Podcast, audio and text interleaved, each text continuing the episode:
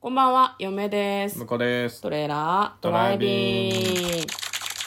はい、始まりました。トレーラードライビング。この番組は映画の予告編を見た嫁と婿の夫婦が内容を妄想していろいろお話していく番組となっております。運転中にお送りしているので安全運転でお願いします。はい、今日は本編ですね。はい映画の妄想をお届けしたいと思います。はい、今日妄想する作品はこちらです。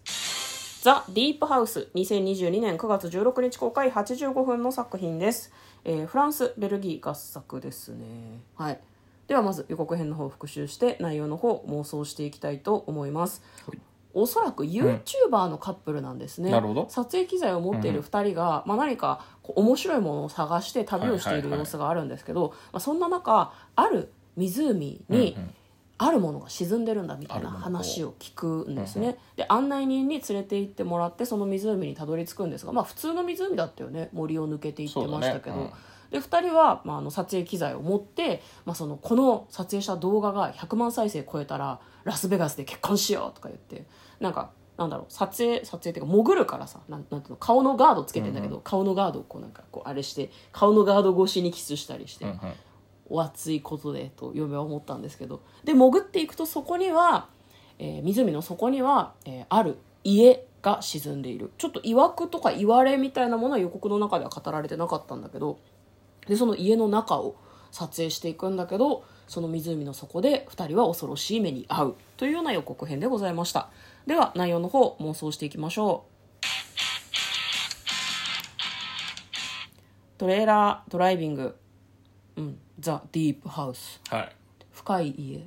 深い家。まあまあ、深いハウスだから。深いでもなんとこか、ろのお家屋敷っぽかったよね。ちょっそうとねデカめのね。うんわかんない。向こうは、ああいうのが普通の家なのかもしれないですけど、日本人からすると、うわ、すげえでかいお屋敷が建ってらっしゃるみたいな感じだったよね。結構中にさこう家具とか、うんなんか生活していたものとかが割と残ってる感じだったけど、なんで湖の底に家が沈んだんだろうねやっぱダムじゃないですか。あなんか日本だとさダムだよね日本だ村と完全にがダム沈むとかだだよとでもさ金田一少年の事件簿とかでね、あの、殺人事件起こるパターンですよね。まあ確かにね村をしの、あの村の生き残りだ、俺は、みたいな。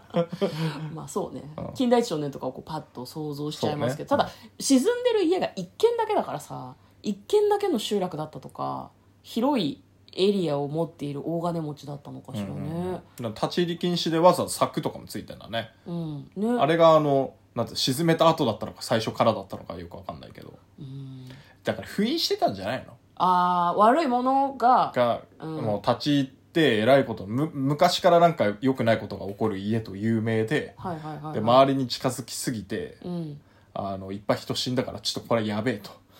水攻めにして沈めとこうと沈めちゃえば来ねえだろうとあの多分その発案した人もひどい目にあったんだろうけど、ひどくない でも、まわ、みんなのために、うんじゃあ沈めようっていうことにして秘密裏にダムの底に沈めたと、人工湖なんだねじゃああれはねそう多分ね湖じゃなくってね、なるほどね恐ろしいねじゃあその呪いの気持ちを持った家と共に沈められた一族うがんそこにいるわけだ、そうで多分あの沈められたことで、うんあの何より呪いが強くなったんだと思うんですようんいやわかるうんで沈めやがったなこいあつそうだよね 俺はあ普通に考えてのね村の生き残りではないが死んでいるが生き残りだみたいなそういう生感きじてないからね生きてないけまどあ、だから金田一少年の生き残り生き生きてないけどでももうなんかね、そうそあのうよりあよのりせっか強いくせっか怨く死念がんでまあたまに遊びに来るやつらを脅かして回ってたのにうん海に沈めてわざわざ、あの脅かされに来るやつもいなくなってこれはなんだと、ふざけんなうと、ん脅かしだけが俺の生きがいだったのにみたいなので復讐を考えたんじゃないですかねなるほどねだから嫁はねあれだと思うのそのその流れでいいと思うんだけど、うんあのガイドのおじさんが連れてったじゃん、うんで2人が潜っていくの見てたじゃんあれ完全に生贄だねああなるほどねあれをたまやにらないとそうそうそうそうやらないと周りの集落に良くないことが起こる良くないことが起こる沈めたからねそうそうそうダムに沈めちゃったから水が枯れたりとかああ大雨で大変なことになったりとかするから、うん、だから連れてったんだろうねそのカップルをね人間を2人、1年に1回こうあれしないといけなくてでなんだろう自分たちが潜りたくて潜ってるわけだからなんかこう何かあっても事故で処理されると思うんだよね、うんうんうだから2人ともまあ今回は助からないエンドなんじゃないかなって嫁は思いますねじゃあラストシーンはおじさんがまたこうあの辺に来た人にうん「いい場所があるんだよ」って言って紹介するところで終わりかな、そうね特ダネだようなのあかー再生数稼げるようなのかわかんないけどでおじさんがだから所有者とかもありえるよねももともと屋敷に住んでてうんであ良くないないことがあって家族が亡くなって、うんでも自分の持ち物だけど、うんこう近づくと良くないことが起きるからって言って沈めたのもおじさんかもしれない、ああなるほどね家の人がちょっとその責任を取るみたいな感じででも弔いがてら生贄を捧げてるってこと